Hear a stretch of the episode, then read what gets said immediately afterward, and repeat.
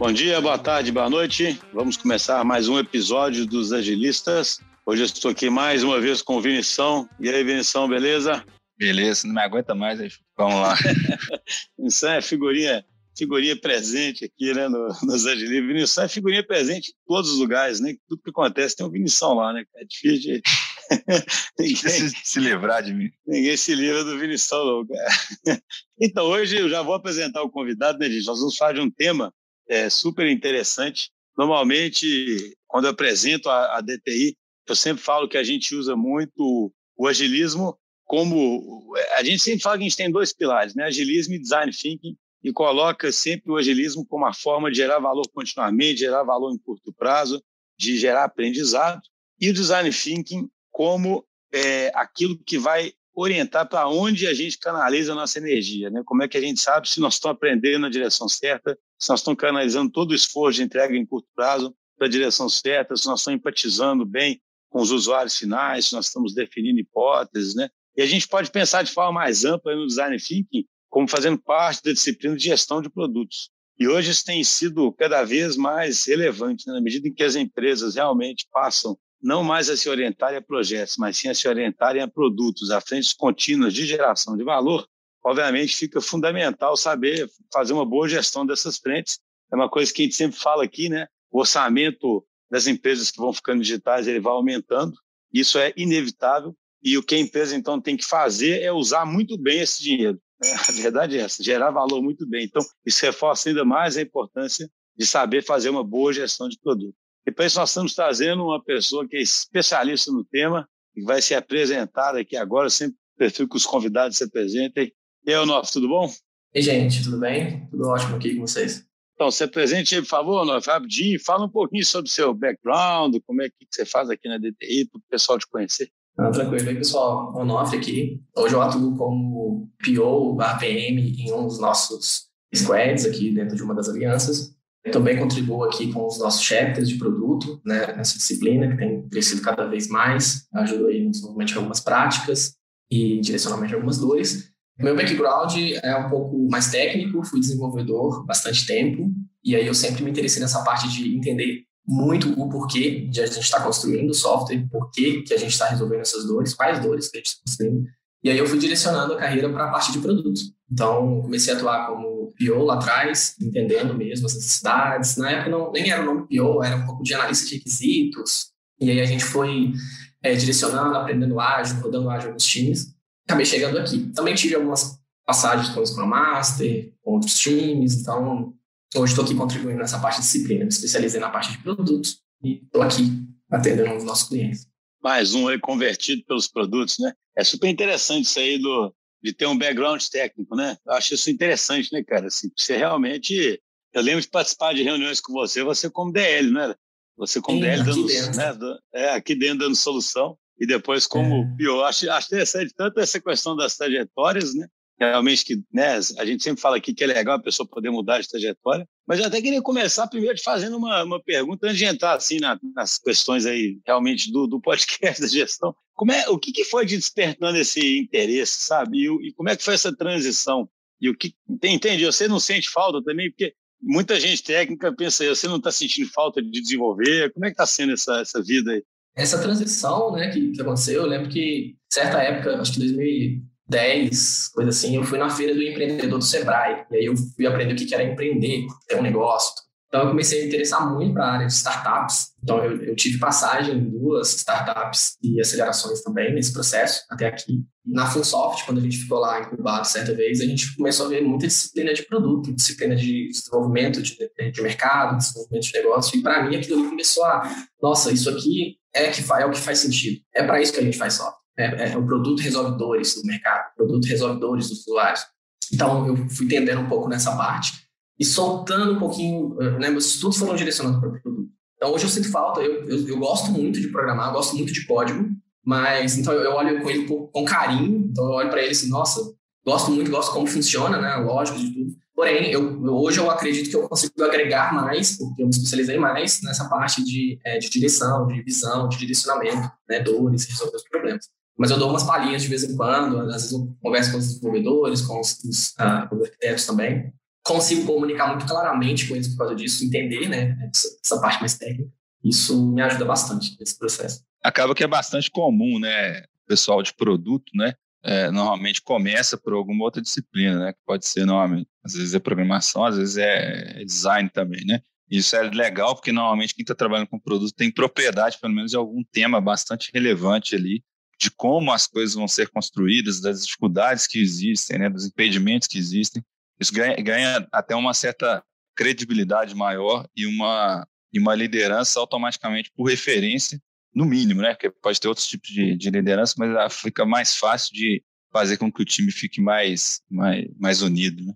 Não, e é interessante porque o, no ágil, né, cara, pelo menos eu, assim, como você já traz o time todo mais para o jogo, acho que você até começa a despertar esse interesse mais multidisciplinar, sabe, das pessoas, né? Ao contrário de um, de um, assim, não que não vai ter gente que vai, claro, adorar ser desenvolvedor e vai ficar a vida inteira, né, progredindo no desenvolvimento e é ótimo, né?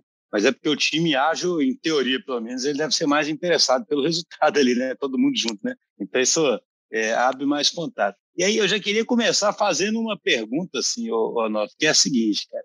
A gente começou falando isso, poxa, é, eu posso ter um time ágil, mas se não estiver fazendo uma gestão de produtos né, bem feita, esse time pode estar canalizando energia errado, pode estar não gerando valor, respeito de ser um time ágil, digamos assim, atuando corretamente. Mas se você, você volta lá no manifesto, né, lá, lá atrás, desde sempre o cara fala assim, ó, você vai ter o PO ali, vai ter o usuário é, é, que é quase o cliente dentro do time, né? Aquela história que o, que o XP prega lá atrás, né? Assim, a pergunta que eu queria fazer para ser mais objetivo é assim: o, o ágil começou talvez com uma interpretação de que você tem um cliente dentro do time, né, para aproximar a área de negócio do, do, do, da TI. E isso aí já seria a garantia, digamos assim, que você está alinhado com o negócio gerando valor.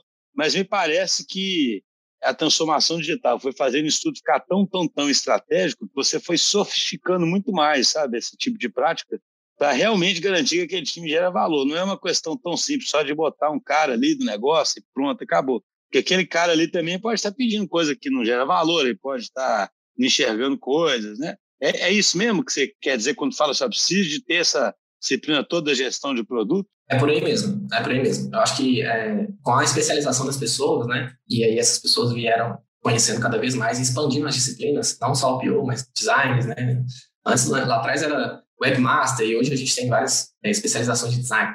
Então, é, no produto é semelhante. E aí, é, essa pessoa de produto, ela começa a se preocupar ainda mais de forma estratégica para ser mais eficaz nas entregas. Porque, é, na minha cabeça, eu tenho ágil como a forma de entregar em ciclos curtos, né? A gente sempre fala aqui, é, entregar em ciclos curtos, entregar valor em ciclos, em ciclos curtos, reduzindo riscos e é, aumentando um time to market, né? Aumentando uma eficiência para caminhar.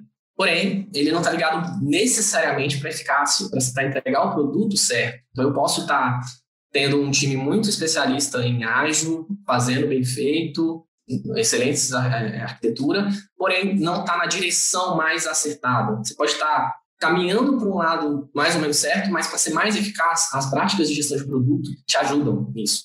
E com isso você é, é, tem mais sucesso, né? De, de fato entregar valor. Não é só mais software, não é só mais uma tela. Então a gente pode entregar telas rápido, a gente pode fazer um, um time que entrega telas como nenhum outro time online. Então, assim, está entregando telas, está entregando features, funcionalidades, mas como o nosso cliente está melhor depois da nossa entrega? De que forma que eu sei que o cliente tá, estava no patamar antes e aí nosso sistema veio, nosso software, nosso produto veio e agora ele está melhor e agora ele tem menos dores, e agora ele tem menos problemas no seu dia a dia. A gestão de produto vem nesse ponto, nesse aspecto. As práticas de gestão de produto, e aqui eu entro métricas, né, visualizar indicadores, é, um discovery bem feito, é uma casadinha muito bem feita com o designer para a gente é, trabalhar junto, descobrir qual é a dor certa, muita experimentação, né, hipóteses menores, o uso correto do MVP. Então, tem uma série de práticas que vem dessa disciplina de produto né, que, que ajudam a gente a caminhar na direção certa e não somente de forma ágil. É, não, isso, é, isso é interessante, né? Porque, assim, eu lembro lá dos anos 2000, né, quando comecei a trabalhar com, com ágil, eu diria que a intenção sempre foi aproximar do negócio e, e gerar valor para o negócio, sim, né? Digamos, o ágil surgiu nesse contexto mas que é fácil é fácil cair numa armadilha de você estar tá entregando o work software, né, que é o princípio, mas você está entregando work software que não necessariamente gera valor, justamente por se subestimar talvez o esforço que existe até para mudar a organização, sabe? Para a organização conseguir. Assim, eu lembro que eu tenho, uma, eu tenho um pensamento assim, bem meu, tá? aqui, por exemplo, eu adoro o ágil, né? Não tem dúvida disso, né? Eu sempre brinco, né? Clientes nossos não podem acusar a gente de não gostar do ágil, né? Mas existem. Existe uma visão, às vezes ingênua, me parece, do, do ágil, no sentido assim, pô, organizações têm política, têm estruturas ali, sabe, de poder, né? Então, eu tenho, uma, às vezes, uma visão muito ingênua, tipo assim, ah, não, se eu tiver tendo progresso ali com o working software, eu vou mudando tudo. E não vai, entendeu? Sabe, a gente está cansado de ver que tem um tanto de lugar que você tem que fazer várias comunicações formais, você tem que ter alguns comitês, você tem que fazer uma gestão de risco, tem que fazer isso, tem que fazer aquilo. Coisa que talvez aos olhos de um ágil puro e todo mundo no jogo fosse desperdício, sabe? Como se fosse, pô, você está desperdiçando, não precisa, está todo mundo no jogo ali, para que, que você comunica tanto aqui, para que, que faz essa reunião ali, etc. E talvez na gestão de produtos, sabe, quando a gente fala com uma disciplina nova, eu estou falando isso porque talvez um agilista raiz vai falar assim, não, cara, você está enganado, né? Tipo, o ágil já é feito para gerar valor sim, entendeu? Só que a questão é, e é isso que eu queria que estourasse aqui, não é tão fácil descobrir como é que você gera valor, sabe? Tem que ter alguém que pensa ativamente nisso mesmo, tem que ter técnica para isso, sabe? Não é só assim, escopo, é, é, assim, acho que a grande lição aqui é o seguinte, não é só porque eu faço software bem feito e consigo cumprir o que me pede em curto prazo que eu estou gerando valor ou que o caminho vai acabar sendo descoberto. Eu posso acabar indo pelo caminho errado, né? Sim, e assim, eu vou dar um exemplo até para esse, nesse modelo que eu estou trazendo, um exemplo prático. É comum que a gente tenha times funcionando bem o ágil, entregando valor, com, com, com sprints muito bem azeitadas, mas se a gente, quando eu vou fazer mentoria, em alguns casos aqui, e aí aqui dentro do DT, né, nosso programa de mentoria, e aí eu chego em alguns pilotos e falo assim, legal, vocês estão fazendo o ágil bem, isso está rodando, qual é o critério de sucesso do seu produto? Qual é a métrica que está te dizendo isso? Ah, não sei. Opa, então tem algo aqui que a gente precisa melhorar. É legal que você faça o, o ágil bem feito, mas se você não está medindo, por exemplo, uma das técnicas, métricas, se você não está medindo algo no teu produto, se você não está medindo algum indicador de negócio que o seu cliente está melhorando com as suas entregas, após as suas entregas, a cada sprint que você entrega, a cada ciclo que você está circulando, se você não mede algo, como que você sabe que você está melhorando? Como que você sabe que o seu cliente está melhor? Como que você sabe que você está eficaz? Então, em alguns casos aqui, a gente não tem uma métrica muito clara, um critério de sucesso do produto muito bem descrito. Uma frase que expressa qual é a minha proposta de valor, qual a proposta de valor desse produto para esses usuários. A proposta de valor é essa. Qual é a captura, qual, eu chamo de, a gente fala ah, produto, proposta e captura de valor. E o que, que o cliente recebe em troca da entrega desse produto? O cliente está investindo aqui, squads, o cliente está investindo em transformação, muito bom, ele está pondo essa grana. E o que, que ele tem em troca de indicador profissional? Como a empresa dele está melhor? O produto estrategicamente entra nessa parte, porque o produto está ajudando esses números a melhorar. Então, quando você faz um ágil, por mais que seja bem feito, e aí, a, bem, ah, o ágil é feito para entregar valor. Ele, ele é, mas se você ele é feito para entregar valor, você está fazendo bem feito e você não tem esses indicadores no mínimo, aqui só uma das disciplinas, métricas. Se você não tem isso muito descrito, aí você já, tá, já tem um ponto de melhoria aí já dá para melhorar. Já dá para alguém de produto, de time de design, para pensar em métricas por dia. Isso é um exemplo. Né? Ô, ô Anof, aqui na DTI a gente costuma falar muito em maturidade, né? tentar desenvolver na maturidade de produto. E assim, eu sei que, eu sei que praticamente óbvio, né, que cada caso é um caso, cada contexto é, é diferente, cada contexto tem um desafio ali, uma sequência talvez diferente que deveria seguir.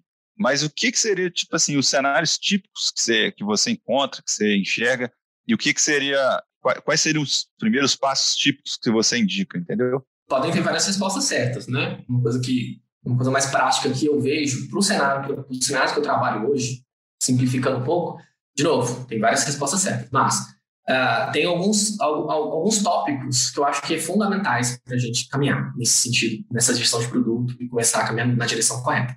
Falei alguns exemplos aqui. Não, qual é a minha proposta de valor? Isso vem lá no, no modelo até de startup mesmo. As empresas startups que criam produtos de, no geral, elas têm um Canvas, por exemplo, que lá tem proposta de valor, captura de valor, tem uma série de coisas.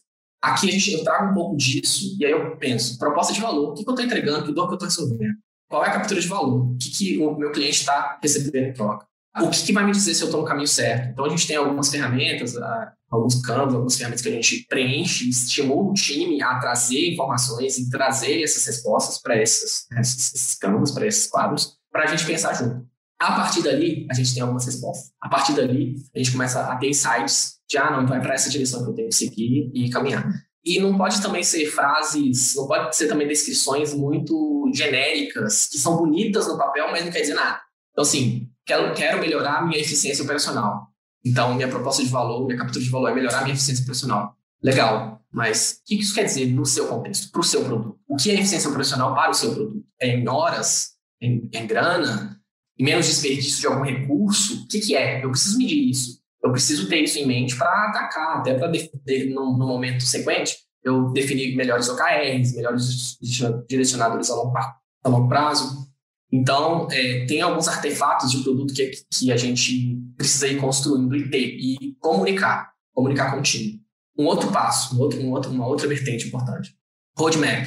Roadmap é uma forma de apontar o caminho para o time e comunicar. O roadmap, roadmap, na minha visão, é uma ferramenta de comunicação, não, na minha visão, e não de metas. Se eu ponho um roadmap de seis meses, um ano, e que eu amarro metas corporativas ali, ah, eu já começo a ter uma série de distúrbios. Mas, se eu usar o roadmap como uma ferramenta de comunicação, que ele vai evoluindo com o tempo, isso me ajuda a dar visão para o time e para pessoas interessadas ao redor desse projeto, desse produto.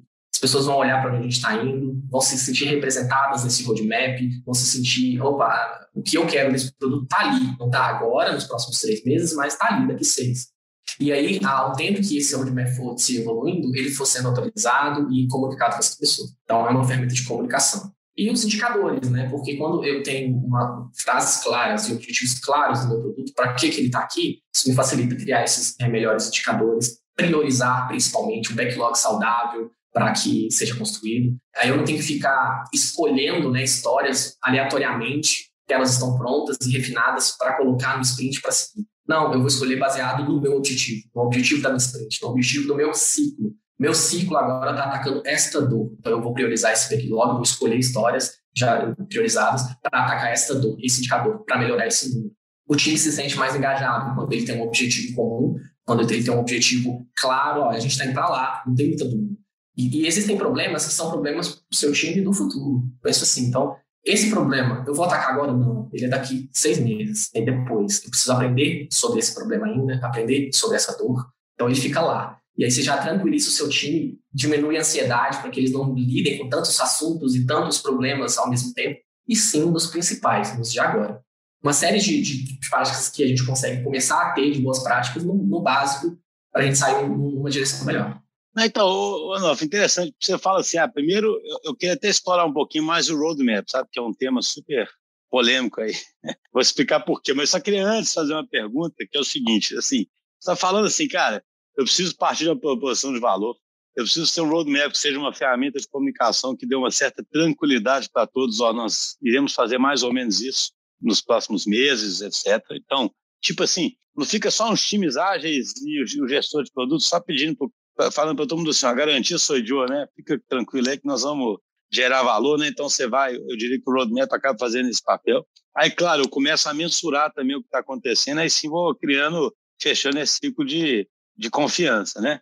O que eu queria olhar, é, falar mais sobre o roadmap, por quê? Eu queria ver a sua visão, tá?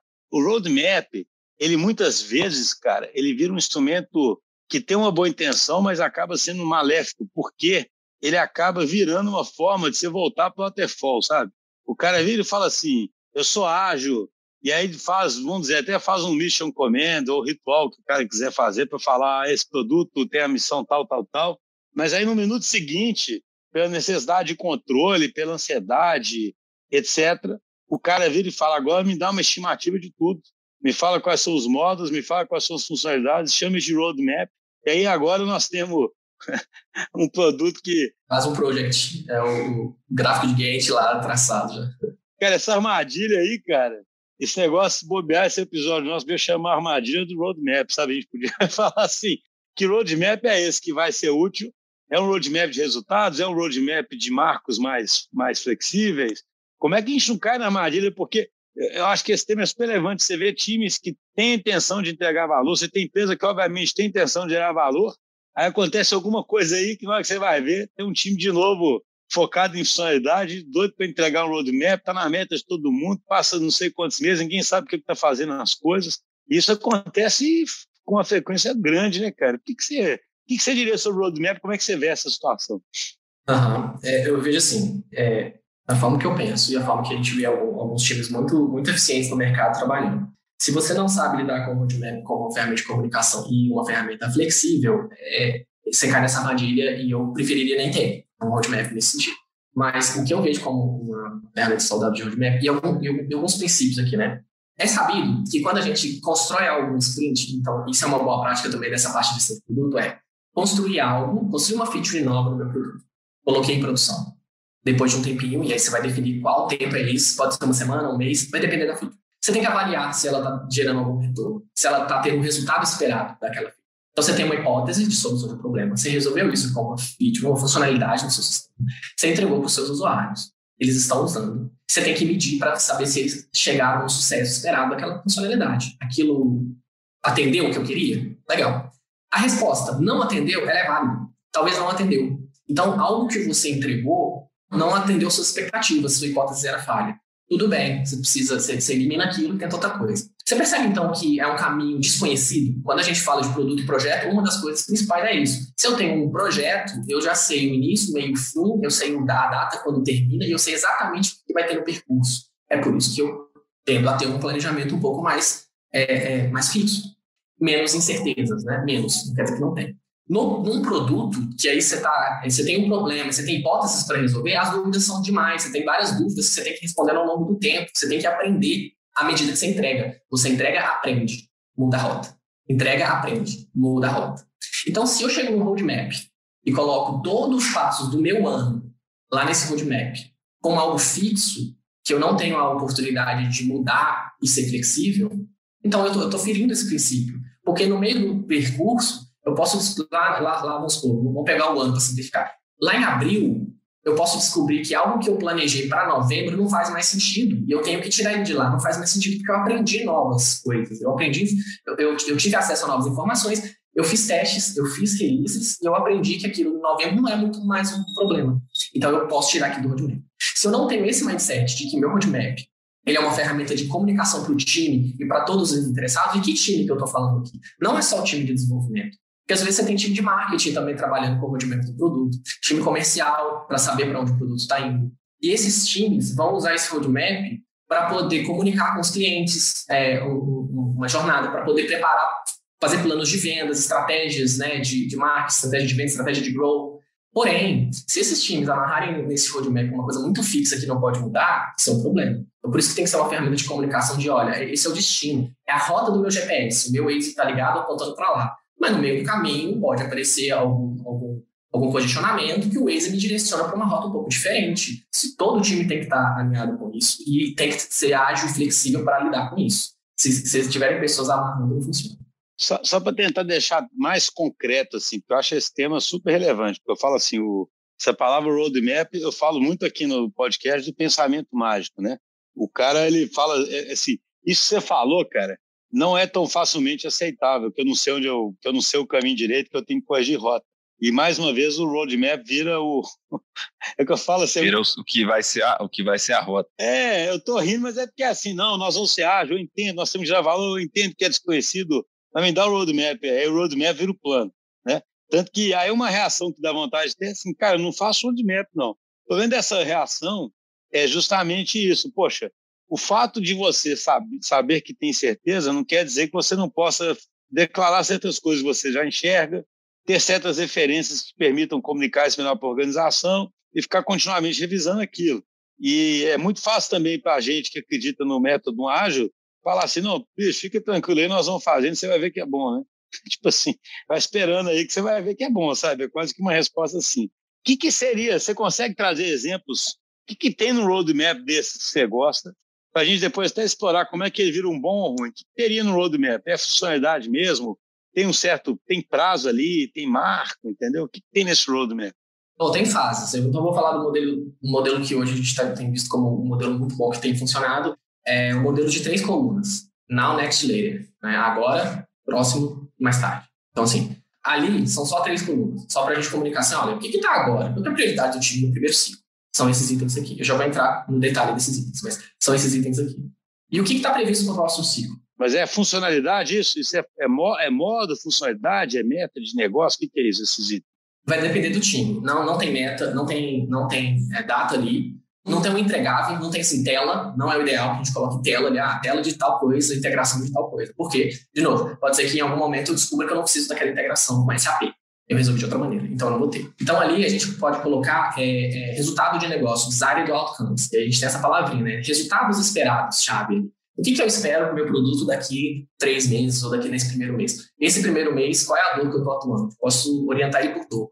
Quais as dores que eu estou atacando agora?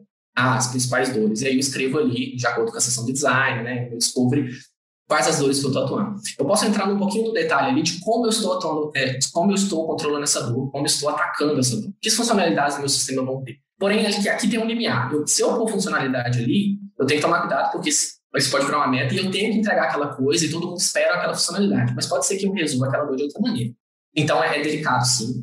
Mas tem alguns modelos que a gente usa, que a gente coloca dor, um, um briefing de uma, de uma solução dessa dor, de como eu estou atacando essa dor, uma área de negócio que aquilo pertence, porque às vezes o produto ataca né, áreas diferentes, e aí essas áreas estão vendo esse roadmap, elas querem se sentir representadas ali, alinhando expectativas. Então, ah, não, tá beleza, é, tá, tá, tá atendendo essa persona, a gente pode colocar persona. Então, é, uma, é um, um, pouco de alto nível, médio alto nível. Se chegar muito no detalhe ali, aquele roadmap depois pode ficar desatualizado, não ser atualizado, as pessoas perdem confiança, e aí fica só mais um artefato que não serve muito para muita coisa. Tem que ser alto nível tem que ser atualizado. Não sei se eu cheguei exatamente na resposta, mas não existe uma. Dependendo da maturidade do seu time, você pode pôr mais detalhes, o seu time vai saber lidar com mudanças, os stakeholders vão lidar com essas mudanças. Dependendo se não tiver muito maduro, você põe menos detalhes só para comunicar. É um pouco sentir mesmo como está o terreno, se aquilo está fazendo bem, se o roadmap está fazendo bem, e seguir com ele ou não. Bem legal aí do jeito que você colocou, porque é sempre assim, na verdade, né? Tipo assim, é, no fundo é o nível da, de restrição ou de estruturação ou de prescrição que você vai colocar, né? Tipo assim, em determinados contextos você aplica mais ou menos. Desse jeito que você colocou, me parece bem interessante mesmo, né? Porque você cria alguma restrição mínima, né? Tipo assim, pô, eu não, não estou deixando de falar o que eu vou entregar, mesmo que esse o que eu vou entregar seja mais de negócio, né? Igual você colocou aí, né? De outcomes, né? e ainda sem colocar meio hard ali, tipo assim, prazo e tal, mas dando uma, né, uma, uma, colocando uma estruturação mínima, né? Realmente parece que esse tipo de coisa pode ser útil em vários contextos, mas você pode encarar talvez alguns cenários onde isso aí não seja satisfatório, né? Tipo assim, o pessoal falando, ah, não, mas eu preciso de mais que isso, né? O que eu entendo é que, tipo assim, realmente depende muito de onde você está, né? Se, é, eu, eu, gostei muito desse jeito que você colocou, do tipo assim, é, que é uma ferramenta de comunicação, se você tem uma cultura né, adequada para isso, tipo assim, o pessoal já é aceitável, né? Você fazer como se fosse muito mais como se fosse um forecast, ao invés de ser uma meta, né? Fala, cara, isso aqui o time entende que é possível e, além de ser possível, é uma visão estabelecida para chegar em algum lugar, né? Porém, em outros lugares, mais, né, que talvez não, isso não seja aceitável, você tem que ir aumentando né, um, um, pouco a restrição, tentando fazer uns diparas ali, que você, tipo o episódio que a gente gravou lá no passado, lá do, do Alimentando os Tigres. Agora, uma coisa que, que me parece que sempre ajuda é você começar a entregar as coisas com cadência, já num modelo orientado à hipótese, porque você vai ganhando confiança até para que você vá convencendo as pessoas de tirar algumas restrições, por exemplo, o que, seria uma restrição, né? Ficar querendo amarrar tudo com data. Né? Então, eu acho que de, depende muito do, do contexto que você está são passos. Às vezes eu gosto de falar do como. O modelo que eu falei aqui é o modelo putz, onde eu quero chegar, mas existem passos intermediários. Um passo intermediário, ao invés de usar, às vezes fica bem, bem genérico, né? Now, next, later, fica muito alto nível. De repente, ao invés de trabalhar com datas em meses fechados, e aí é um modelo já muito amarrado, você traz para quartos, né? Para períodos no ano. Então, quatro períodos no ano. Então, aí já é um passo intermediário, que é, eu tenho datas, são, são quartos que estão separados ali, porém, não está amarradinho em ah, tal, 30 de junho ou depois 25 de, de, de julho, por aí vai. Então, é um passo intermediário. A partir do momento que você faz essa entrega em cadência, igual né, você citou, e as pessoas, os usuários, ganham confiança de que está saindo, está saindo, está vindo, a cada, religiosamente, a cada sprint está entregando, aquela confiança ele começa a ser construída e aquilo, aquilo ele começa a ser executado. Tem passo intermediário nesse processo. É, eu acredito assim, profundamente nisso, né, cara? Eu acho assim, existe um histórico de não confiança na TI com os métodos tradicionais, porque justamente ninguém estava acostumado a receber com cadência as coisas. E aí eu quero dizer assim, é tão caixa preta para quem está recebendo que o cara ele não tem ideia do que ele vai receber, ele fica pedindo data, data. Imagina o cenário antigo, né, digamos assim. O cara pede datas, essas datas nunca são cumpridas. Aí o cara pede para mudar uma coisa, aí muda as datas todas, atrasa tudo, sabe? Então, assim, eu acho que essa desconfiança ela é, ela é justificada pelo relacionamento histórico, né? Quando você tem um relacionamento que se aproxima os times, né? E o cara começa a sentir o que, que ele consegue receber de um time de duas em duas semanas, por exemplo, ele começa a poder ter os planos dele muito mais naturalmente. Que é isso que eu acho curioso, que acho que o pessoal às vezes tem dificuldade em perceber. Ninguém fica planejando o ano inteiro na empresa toda para tudo, sabe, nesse sentido, todas as entregas. Mas da TI se exige isso, né? sabe? Por quê? Porque ainda se vê como um investimento único que eu vou gastar aquele dinheiro e não como um time que está mobilizado junto com os outros, gerando valor comigo. O cara não pega o time dele no começo do ano e fala, me fala todas as entregas que você vai fazer até o final do ano e as datas sabe, um time, entendeu? Né? Mas do time de TI enxerga aí, justamente por quê? Porque o cara tem que pegar uma verba, tem que gastar um dinheiro. Por isso que eu falo que o problema é profundo, né? Porque no fundo. É, Justa, um jeito de analisar isso aí, né? Um jeito de. de é até meio chavão, assim, mas é verdade. Tipo assim, um dos problemas, né? A, raiz dos problemas talvez seja porque é difícil de estabelecer confiança nesse tipo de modelo.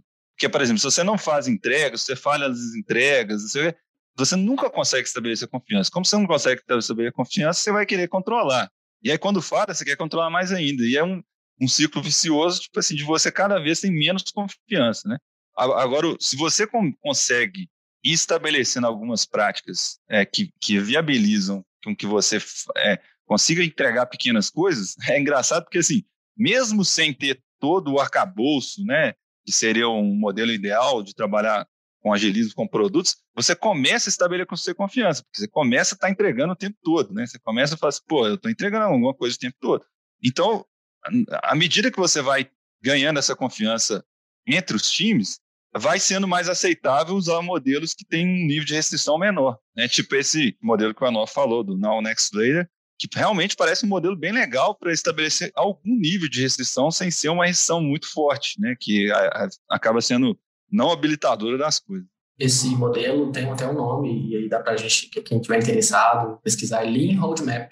Lean Outcome Roadmap, você vai encontrar vários modelos, algumas empresas que já utilizam muito bem, exemplos de como chegar nele, né? esses modelos intermediários, certa vez a gente estava vendo isso. Sim, para chegar nele tem passos né, no meio do caminho para estabelecer essa, essa confiança. É por aí.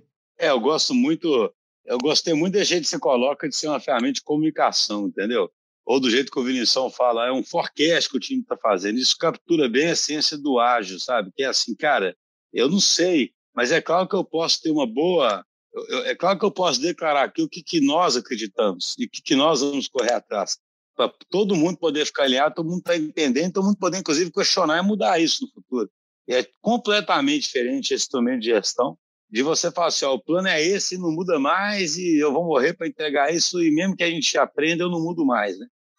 Sabe? É muito interessante isso, né? Assim, essas coisas, essas sutilezas, cara. Parece até meio estúpido, né?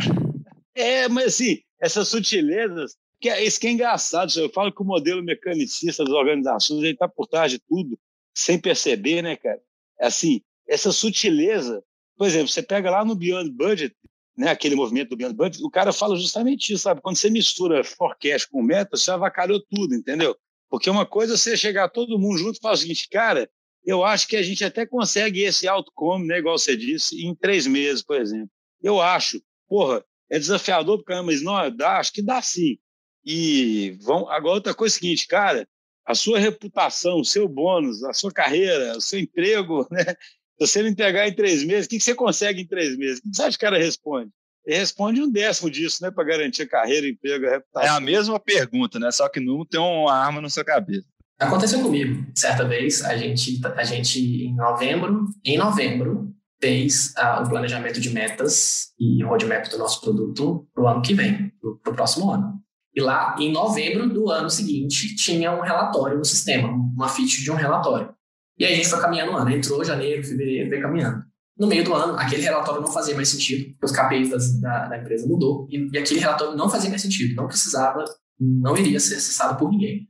Porém, estava é, cravado como uma meta fixa, até de, de remuneração variável, por aí vai. Então, nosso time teve que construir de fato, em um sprint, a, a, o relatório daquela tela e colocou no sistema, como evidência, pronto, tirou print, evidência de concluído. Ninguém nunca acessou e a gente desperdiçou aquele sprint com aquilo. Então, é, tem várias armadilhas que a gente entra nesse ponto de como colocar o meu forecast, né, o meu roadmap como travado. Então, e, e assim, para estabelecer essa confiança, nas primeiras entregas ali que você previu, com o resultado esperado, com as dores, se você faz o produto certo, com as boas práticas, boas técnicas, e começa a mostrar resultado de negócio, impacto na veia mesmo, olha, esse produto de fato está reduzindo esse indicador, está melhorando esse indicador, está reduzindo aquela, aquele outro indicador, a confiança vai ser estabelecida no time do produto, é, no PO e no time. Eles vão confiar, nossa, vocês previram que vocês iam atacar essa dor e de fato vocês vieram aqui depois de um período e me mostrou esse número que está melhor, que está menor, que está melhor, né? Pode ser menor, maior, está melhor esse indicador. E o produto contribuiu nisso. E qual é a parcela de contribuição do, desse produto nesse indicador? Às vezes tem várias, várias áreas atuando naquela, né? Então, olha, minha parcela é essa aqui. Eu contribuí e eu, como eu, como eu previ, eu planejei. E aí gera mais confiança, engajamento. E aí você consegue flexibilizar um pouquinho esses planejamentos. Porque a confiança passa a ser na entrega e não necessariamente no, no seu planejamento. Eu queria só falar mais um pouquinho sobre outras ferramentas. Eu só queria fazer uma última ainda reflexão sobre isso, porque eu acho legal a gente reafirmar certas coisas aqui. A gente fala muito aqui, eu pelo menos acredito muito nisso, que muitas das coisas que acontecem nas organizações você pode resumir a teoria X versus a teoria Y, sabe? A teoria X é que você não confia nas pessoas, né? E aí você tem punição ou então recompensa, e a Y você acredita, né? No engajamento. Isso aqui é muito a cara disso, né? quando você obriga o cara a ter um roadmap fixo, um plano fixo, ou o que seja, é quase que você acreditando que esse cara só vai se motivar se ele for punido ali, caso ele não entregue, ou for recompensado por ter entregue, né? Quando você acredita nas pessoas e pega a melhor estimativa que elas têm, é assim, quando você confia que as pessoas são engajadas, você confia que elas vão fazer o seguinte, cara, eu acho que eu consigo fazer isso em três meses e que o aprendizado em curto prazo e a vontade de entregar que vai movê-las muito mais do que a recompensa ou a punição lá no final, entendeu? Eu gosto sempre de trazer isso à tona, porque é muito difícil para gestão, às vezes, tradicional perceber isso. O tanto que um time que quer perseguir um resultado incrível, que ele declarou nesse roadmap, vai simplesmente perseguir esse resultado incrível só porque ele quer mesmo, cara, porque é legal, porque é humano, sabe? Não é porque alguém vai punir ele, não, ou porque alguém vai recompensar ele, não, sabe? Então, eu acho impressionante, eu acho sempre bom trazer isso à tona, porque, porque aí a empresa vai, adota um milhão de ferramentas, mas continua no final com a crença de que, ah, mas se esse cara não tiver uma ameaça, ele não vai entregar isso, sabe? Se esse cara, eh, sabe? E, e isso muda tudo, cara. Assim, é o que eu falei, acreditar no ser humano, acreditar que aquele time entrega porque quer, né, cara? É o que a gente fala até no nosso manifesto, entrega por uma questão de honra, porque está afim de entregar, né? E aí, ô, nós queria só voltar, só, a gente até avançou bastante já no tempo aqui, mas eu queria é, a gente foi muito roadmap, né? Você chegou a falar de uns canvas. Que tipo de, ou seja, roadmap é uma ferramenta de comunicação de uma vez que você tem a proposição de valor, tem as dores, você meio que comunica para a organização onde é seu foco no presente, onde é o seu foco amanhã, onde é seu foco no futuro e mais ou menos algumas hipóteses que você tem. Então, todo mundo fica por dentro do assunto ali. Você chegou a mencionar algum outro canvas aí, não chegou? O que, que. Só, dá uma passada geral para alguns desses produtos que você considera, desses artefatos, né? Que tem essa, é, que você considera que são importantes e qual mais ou menos a função de cada um. É, tem um que está sendo usado bastante, né, nos times, lá também no Chapter a gente está usando bastante eventos de Discovery, né, durante Discovery, que é o Value Proposition Canvas, é um canvas de proposta de valor. É, visualmente, para quem está ouvindo, é um, algumas pessoas já devem ter visto. É, do lado esquerdo tem um quadrado e do lado direito tem um círculo. Então, do lado direito do círculo, tem o usuário, tem o job to be done, que esse usuário é, precisa cumprir ao longo da sua jornada. E aí, falando um pouco aqui, que isso é muito importante. O usuário não acorda de manhã pensando assim, vou usar aquele sistema, acordei para usar aquele. Não, ele não acorda falando isso. Ele tem uma jornada durante o dia dele que ele precisa cumprir várias tarefas, né, da vida dele, trabalho, pessoal, tudo. E aí o seu produto vai impactar ele de alguma maneira e tem que ser positiva, ou você busca ser positivo. Então, nesse canvas, você mapeia quais são essas, essas tarefas desse usuário e ali você coloca alguns ganhos que ele pode ter no dia a dia e as dores que ele tem ao executar essa tarefa do job done. Do lado esquerdo, aí vem o seu produto no quadrado. Então tem algumas áreas desse canvas que você preenche. É uma ferramenta de design que a gente faz bastante nos discoveries contínuos, inclusive, a gente vai é, explorando novos features novas dores e atualizando esse canvas. E ali no lado esquerdo você coloca analgésicos, né, que a gente chama de analgésico, porque se o cara tem uma dor, o seu produto pode trazer analgésicos. é lúdico, mas é, é, é simples de entender para todo mundo engajar e participar na sessão de design. Né? Então, do lado direito eu tenho dores, do lado esquerdo eu tenho analgésicos. Quais analgésicos o meu produto está trazendo? Então, ali a gente preenche esses é, né, com post-its, enfim, com, a sessão de design, dizendo ali uh, quais são. Então, a partir do momento que eu tenho esse canvas... Tem uns alucinógenos também, assim, do lado direito, não só os analgésicos mesmo. Tem, tem dois termos, a gente pode ter... É, é, tem outro, outro, outro item que é vitaminas, né? É, são vitaminas. Então, é, eu posso ter uma dor, e aí eu tenho um analgésico, algo que resolve, ataca muito essa dor. Eu tenho alguns termos lúdicos. Ou doces, né? A gente tem candies, assim, da esquerda. Porque, assim, olha, é nice to have, seria legal se tivesse meu produto isso, mas não é uma coisa que vai atacar a dor diretamente. Ah, é só uma... Eu tô, eu tô brincando com a Lu. Tô brincando com a a gente pode chamar de alucinógeno as ilusões que os caras criam ali para resolver o problema. Entendeu? E são essas ilusões que às vezes não quer dizer nada, às vezes colocam uma frase muito bonita escrita lá, mas tá, mas como que eu vou chegar nisso aí? Preciso preciso botar isso na prática. E realmente, precisa, o papel do produto, às vezes, é, é balizar isso aí, um pouco disso. Agora, esses analgésicos e, aí, e, e, e, vitaminas, eles são funcionais ou são hipóteses? São hipóteses ainda mais alto nível, né? Ou já são hipóteses de solução? Às vezes, no, na própria sessão de design, a gente percebe que está muito incipiente, as pessoas acreditam que aquilo resolveria o problema, mas, sabe, tem que testar ainda. Então, tem dos dois tipos tá? Tem que o nível de certeza ele pode variar de acordo com a hipótese. E a gente precisa validar mais ou menos de acordo com esse nível de certeza. Tá bom. Então assim, existe esse esse o canvas, né, de valor que vai declarar para o time qual é o valor no final das contas e quais são possíveis caminhos. Existe o roadmap vai dar uma organizada nisso no tempo e mostrar o que foi priorizado, né, no presente, etc, etc. Acho que só para a gente poder fechar, talvez falte aí alguma coisa que tem a ver com as medições, né? que, que vocês usam normalmente para poder concentrar essas medições e acompanhar o que se. Porque tudo isso ainda aí são intenções, né? Tanto o canvas de proposição quanto os roadmaps são intenções, né? Mas a realidade tem que aparecer em algum lugar, né? Qual o artefato seus que a realidade aparece? Perfeito. E agora você tocou no ponto que é como eu sei que meu produto é o certo?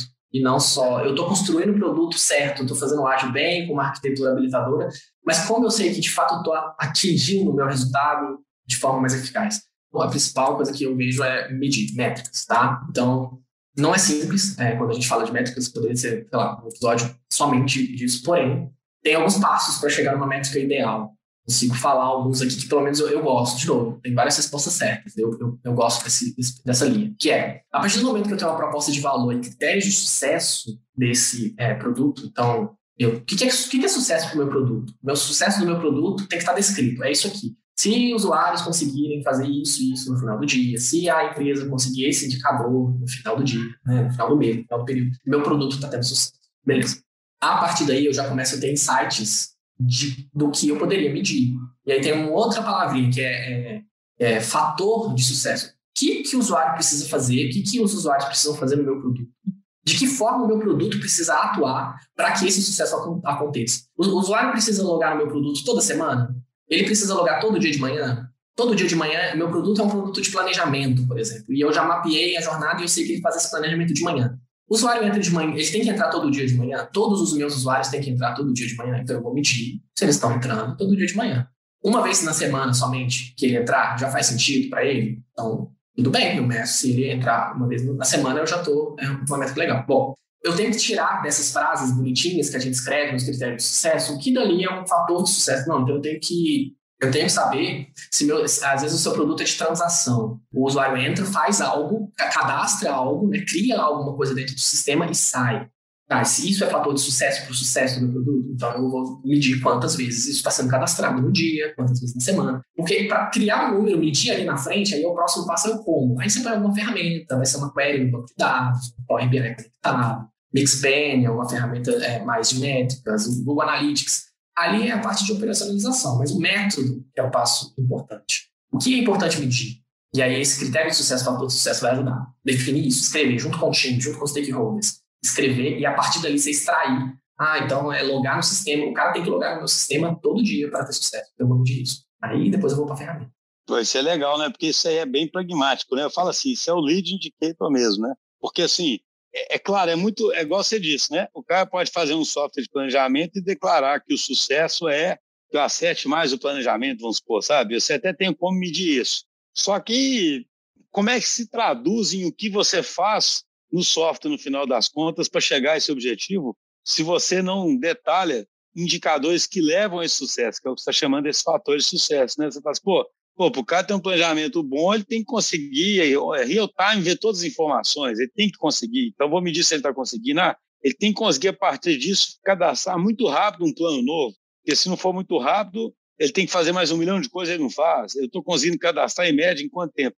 É, por isso que eu falo que acho que volta com o mesmo episódio, cara, porque tem toda uma disciplina que tem que cuidar disso, porque dá trabalho, né, cara, pra caramba, é difícil. O pessoal já é um problemão, sabe? Você pensar o seguinte: eu quero planejar melhor, e para planejar melhor as condições são essas, essas e essas. Então, me diz, eu tenho que pensar nisso, tenho que pensar naquilo. É por isso que eu acho que é, isso dá um desânimo e todo mundo volta muito fácil, é só fazer funcionalidade, sabe?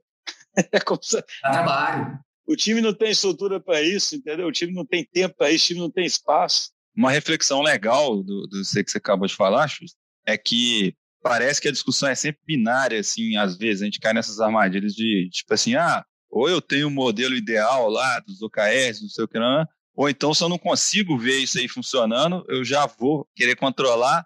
Aí o que, que eu vou querer controlar? Normalmente você vai querer controlar output lá, né? Você vai querer controlar a quantidade de estrelas que estão sendo feitas e tal. Com isso que o Onoff está falando, é, eu achei muito interessante, porque você consegue fazer a discussão ficar mais rica de que tem outras formas de você controlar, entendeu? Você pode controlar um desdobramento do que, que é, são os seus indicadores, né? Tipo assim, que é essa discussão do lead versus egg indicators, né? Então, assim, é, é claro que você tem que tomar cuidado ali, porque às vezes você está medindo uma coisa que é um lead indicator que não necessariamente tem uma relação cravada, causal ali, mas é muito melhor você, você ir para um caminho desse aí do que ficar tentando controlar quanto produtividade, né? Então, assim, é, eu achei bem legal essa discussão desse jeito aí. Aí assim, aí vem, aí aqui, aqui, aqui vai para outros lados, métricas proxy, métricas norte, aí especializa nessa parte de métricas, dá para tirar do produto. Porém, acho que o CERN é por aí, sabe? Medir para saber o caminho certo. Muito bom, viu, Anof? Acho que a gente já está chegando no final. A gente, igual você mesmo sugeriu, a gente pode gravar um episódio só sobre métrica. Aliás, acho que mereceria. É, com certeza. É, porque. Não, porque assim, para fechar o episódio com o que a gente falou no começo, cara, isso que eu acho legal, fica tão claro, né? Assim, você vê o seguinte: um time pode ser ágil, na, se declarar como ágil, e pode entregar em curto prazo, e pode ter um speed de adaptação incrível, etc, etc mas ele pode estar canalizando pouquíssima energia para tudo isso que você disse, sabe? Que é o seguinte, mas aonde que eu quero chegar? Como é que eu meço se eu estou chegando lá?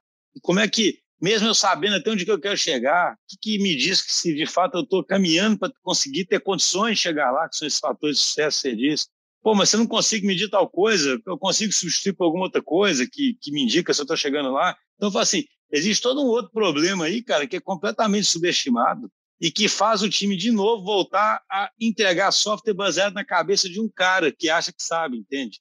Então, assim, é nesse sentido que eu acho que poderia ser a grande reflexão do episódio, sabe? É, é isso, cara. Assim, cara, tem que ter alguém ali que não é que ele é o dono da verdade, mas que traz essa disciplina para o jogo e fica jogando a realidade na cara de todo mundo, que é o seguinte, cara, eu não sei se nós estamos tendo sucesso, não, cara. Para saber se nós temos sucesso, tem um esforço desgraçado aqui. Nós temos que pensar em que, que nós vamos medir, depois nós temos que pensar como é que a gente mede, depois nós temos que medir menos, depois nós temos que ver o que a gente faz. Aí nós vamos saber se temos sucesso. Agora, por que, que tem que fazer isso? Porque se a organização está investindo todo esse dinheiro nisso, e se isso é diferencial estratégico, só tem sentido fazer isso tudo se eu soubesse eu fazendo sucesso, pô.